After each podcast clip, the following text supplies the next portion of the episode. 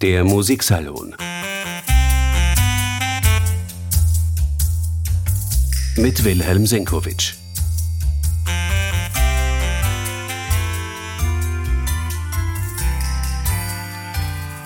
Ausschließlich Musik von Johann Sebastian Bach steht auf dem Programm des nächsten Konzerts des Bach-Konsorts unter Ruben Duborowski, bei dem Ken Reis zwei Bachsche Kantaten singen wird, umrahmt vom Brandenburgischen Konzert Nummer 6 und der Ouvertüre in H-Moll. Das ist die Nummer 2 der vier erhaltenen Orchestersuiten, die Johann Sebastian Bach zur Unterhaltung seiner Gäste im Zimmermannschen Kaffeehaus zu Leipzig komponiert hat. Diesem ungewöhnlichen Aspekt der Biografie dieses als Meister der geistlichen Chormusik berühmten Komponisten wollen wir den heutigen Musiksalon widmen. Herzlich willkommen.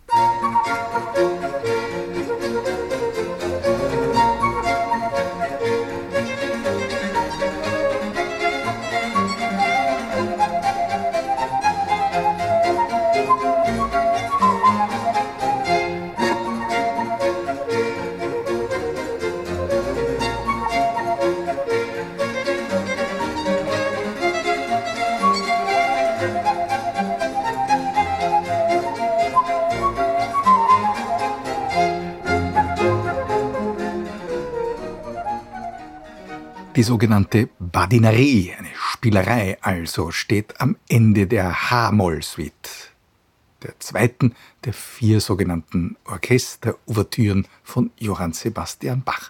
Einer seiner berühmtesten, erstaunlich ausgelassenen Sätze, die gut verdeutlichen, dass es sich hier um Unterhaltungsmusik handelt. Vier Ouvertüren, genauer Orchestersuiten von Johann Sebastian Bach sind überliefert. Er hat sie mit seinen Musikern zur Unterhaltung der Gäste des Zimmermannschen Kaffeehauses in Leipzig aufgeführt. Formal hat er zurückgegriffen auf eine vom Kollegen Georg Philipp Telemann zur einsamer Höhe geführten Gattung, in der von wechselnd besetzten Orchestern Tanzsätze aneinandergereiht wurden. Daher der Name Suite. Den Anfang solcher Suiten machten traditionsgemäß große Einleitungssätze, die nach dem Muster der französischen Ouvertüre gebaut waren.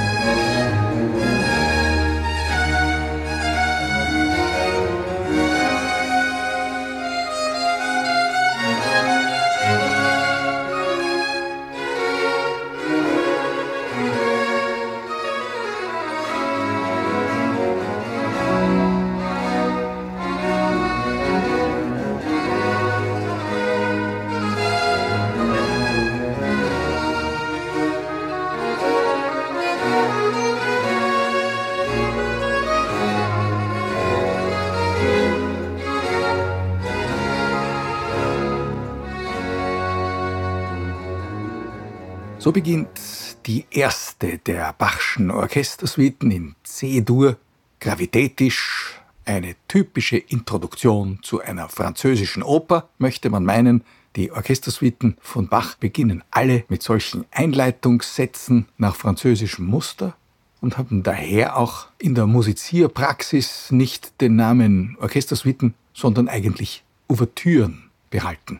Denn diese Einleitungssätze sind meist viel länger als die folgenden Tanzsätze und die Charakterstücke. Sie nehmen oft gut ein Drittel der gesamten Komposition ein. So auch hier. Alle diese Introduktionen gehen nach der gravitätischen Einleitung in ein kontrapunktisch virtuoses Allegro über.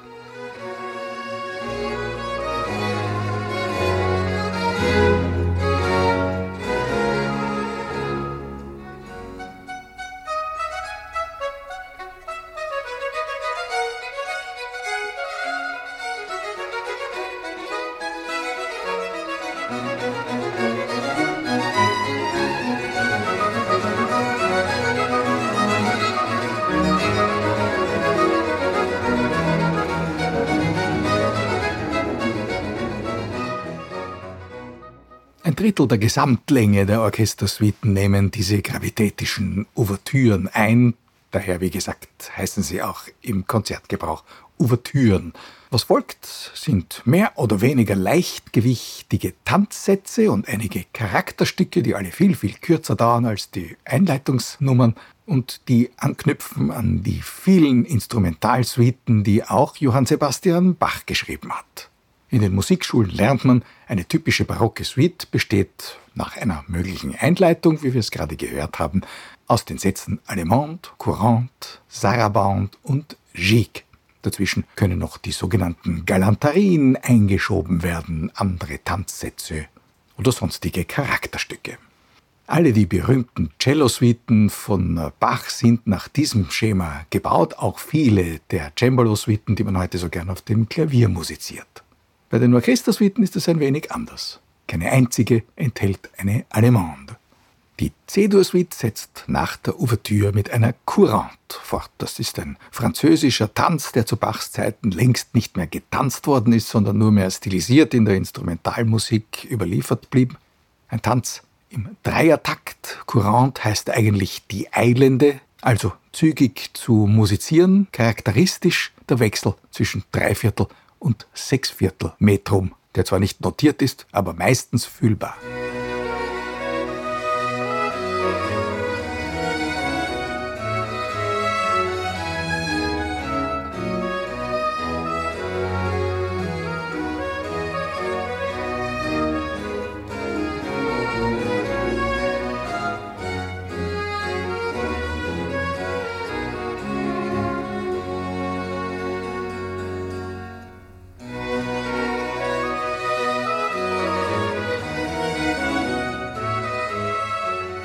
Die folgende Gavotte ist in jeder Hinsicht ein Gegenstück, im geraden Tanz auch relativ rasch und anders als die Courante wurde sie zu Bachs Zeiten bei Hofe noch getanzt.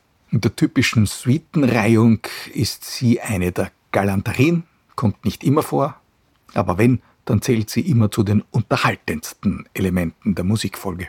Hin und wieder haben die Komponisten des Barock ihre Tanzsätze mit programmatischen Effekten illustrativ ausgestaltet. Wenn man genau zuhört, dann hört man im Mittelteil der Bachschen Gavotte aus der C-Dur-Suite, dass der muntere Tanz der beiden Oboen und des Fagotts von den Violinen mit einer Art Jagdsignal begleitet wird.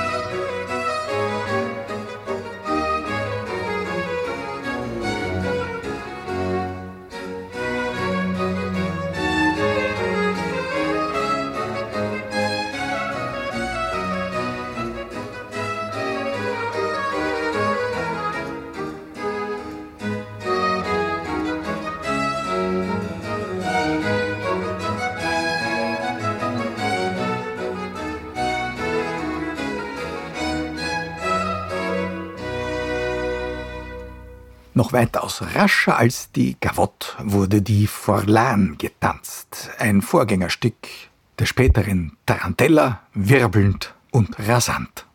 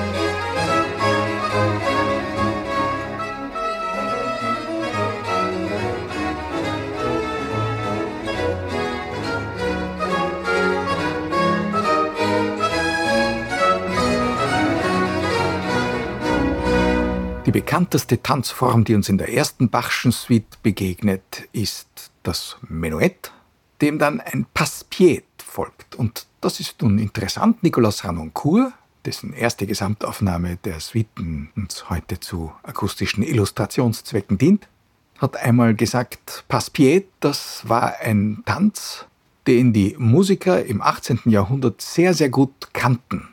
Und wenn die Wiener Klassiker die dritten Sätze ihrer Symphonien immer nur Menuett genannt haben, dann musste das nicht bedeuten, dass das auch wirklich Menuette waren. Oft waren es Ländler, das wissen wir ja spätestens seit den späten Haydn-Symphonien. Oft war es aber, wie etwa auch in der berühmten großen G-Moll-Symphonie von Wolfgang Amadee Mozart, ein Passepied.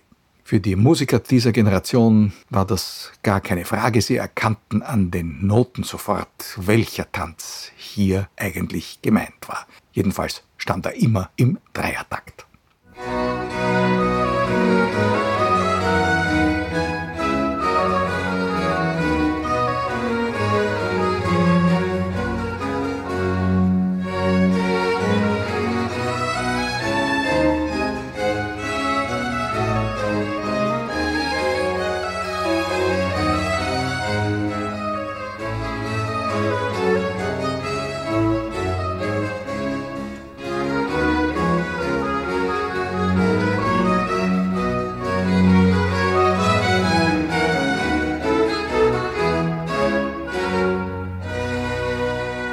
Damit schließt die erste, tatsächlich auch als erste komponierte Orchestersuite von Johann Sebastian Bach. Zwei Sätze zuvor war eine Bourrée erklungen. Ein Tanz im geraden Takt aus einem französischen Volkstanz geboren, den Jean-Baptiste Lully, der Schöpfer der französischen Oper, gern auch auf der Theaterbühne tanzen ließ verwandt mit der Gavotte und bei Bach immer wieder anzutreffen, zum Beispiel auch als erste Nummer nach der Ouvertüre der als nächstes komponierten, heutzutage mit Nummer 4 nummerierten Orchestersuite in D-Dur im Bachwerkeverzeichnis 1069.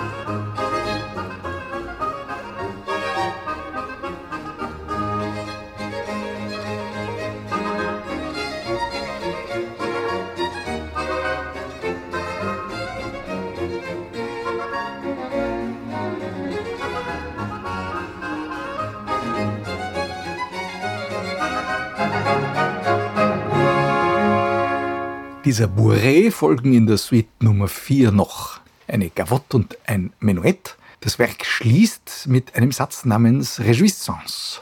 Das gibt es im Barock öfter. Wir finden es unter anderem auch in den Festmusiken bei Georg Friedrich Händel. Und wie der französische Name schon sagt, geht es da um Jubel, um Festesstimmung.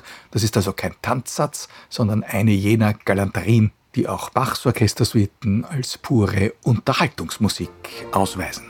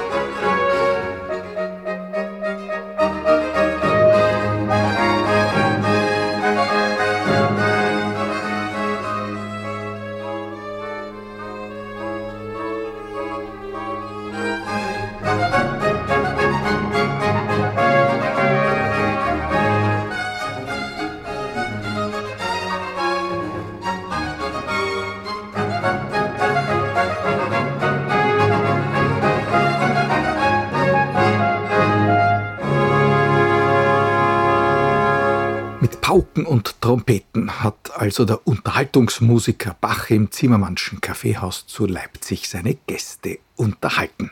Eine typische Festmusik ist auch die als nächstes entstandene, ebenfalls in D-Dur stehende Suite, die heute im Bachwerkeverzeichnis mit der Nummer 1068 verzeichnet ist, in der Nummerierung, die üblich geworden ist, also die Nummer 3. Und wie die Nummer 4 mit einer Galanterie endet, beginnt die Nummer 3 nach der üblichen Ouvertüre nicht mit einem Tanzsatz, sondern mit einer der berühmtesten Nummern des Komponisten, der sogenannten R. Eine Arie für Violine, ein ruhiger, besinnlicher Satz, der über die Jahrhunderte immer wieder arrangiert worden ist und seinen Schlagercharakter bis heute nicht verloren hat. Natürlich in dieser besinnlichen Nummer schweigen Pauken und Trompeten. Da musizieren nur die Streicher. In unserem Fall jene des Concentus Musicus Wien, angeführt von Alice Arnoncourt.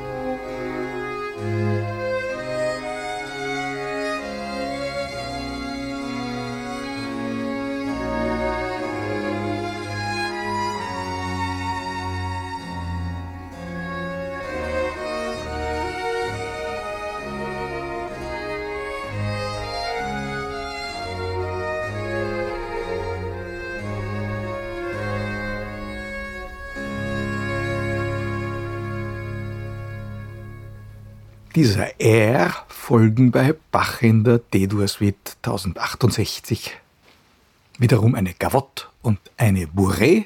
Und als letzten Satz gibt es hier, wir haben schon über die übliche barocke Suitenfolge gesprochen, die Bach in seinen Orchestersuiten gar nicht einhält, aber eben hier in der dritten der Suiten gibt es die finale Gigue, ein Sechsachteltanz ausgelassensten Charakters.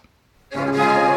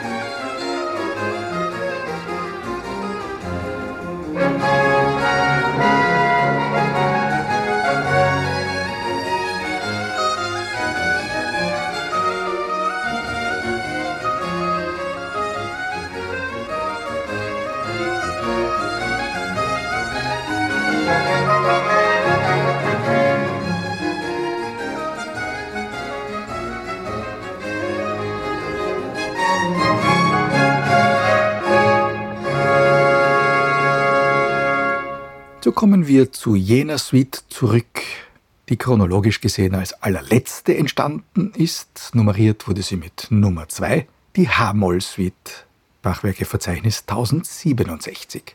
Anders als die folgenden D-Dur-Suiten ist dieses Werk für Solo, Flöte und Streicher gesetzt, also eine Art verkapptes Flötenkonzert.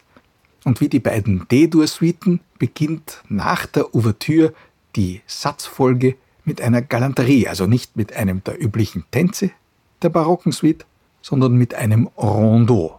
Erst dann folgen die Tanzsätze und zwar als erster endlich, denn die anderen Suiten von Bach kennen diesen Tanz nicht, die Sarabande, in den üblichen barocken Suiten ist das der langsame Satz quasi. Und das ist musikhistorisch schon wieder sehr interessant, denn die Sarabande stammte aus Spanien und war ursprünglich ein sehr wilder, ausgelassener, eigentlich von der Kirche beinahe verbotener Tanz. Und er wurde über die Jahrzehnte hin langsam gezähmt zu dem, was er zu Bachs Zeiten dann immer gewesen ist.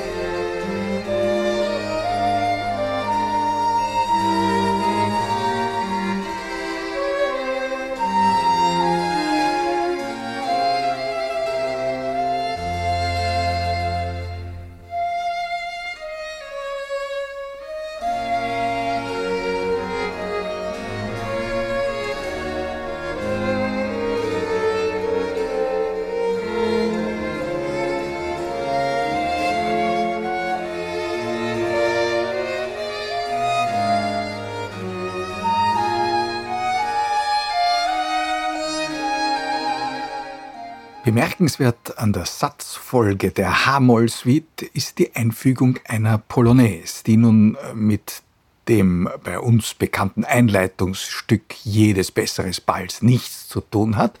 Ein polnischer Tanz, dem Namen nach, den Bach natürlich ganz stilisiert verwendet. Und das Schöne ist, dass er in der Suite unmittelbar ein Menuett folgen lässt. Und wenn man bei der ebenfalls im Dreivierteltakt stehenden Polonaise vielleicht gar nicht so den Unterschied bemerkt, der Vergleich macht uns dann sicher. Hören wir den Schluss der Polonaise und den Beginn des Menuetts.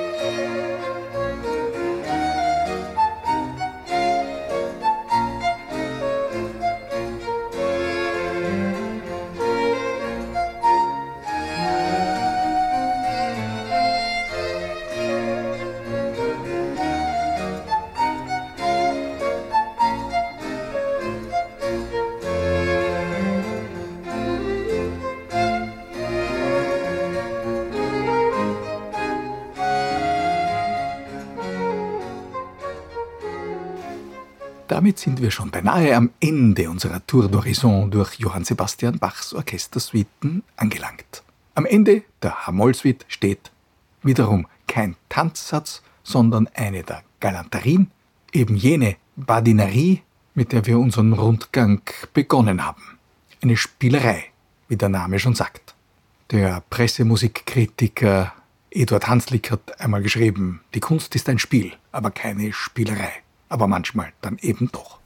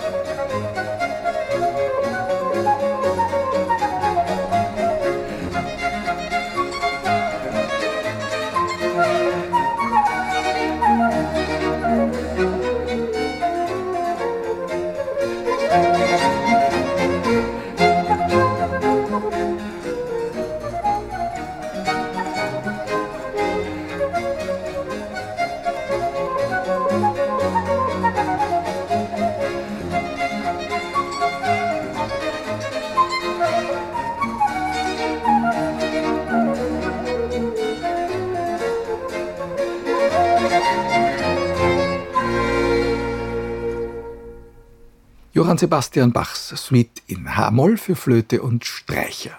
Live zu hören im Wiener Musikverein beim Bach-Konsort unter Ruben Dubrowskis Leitung im Konzert am 5. November, bei dem Kren Reis die Sopransolistin sein wird. Sie wird zwei Bachsche Kantaten singen. Damit genug für heute. Danke fürs Zuhören. Der Musiksalon mit Wilhelm Senkowitsch.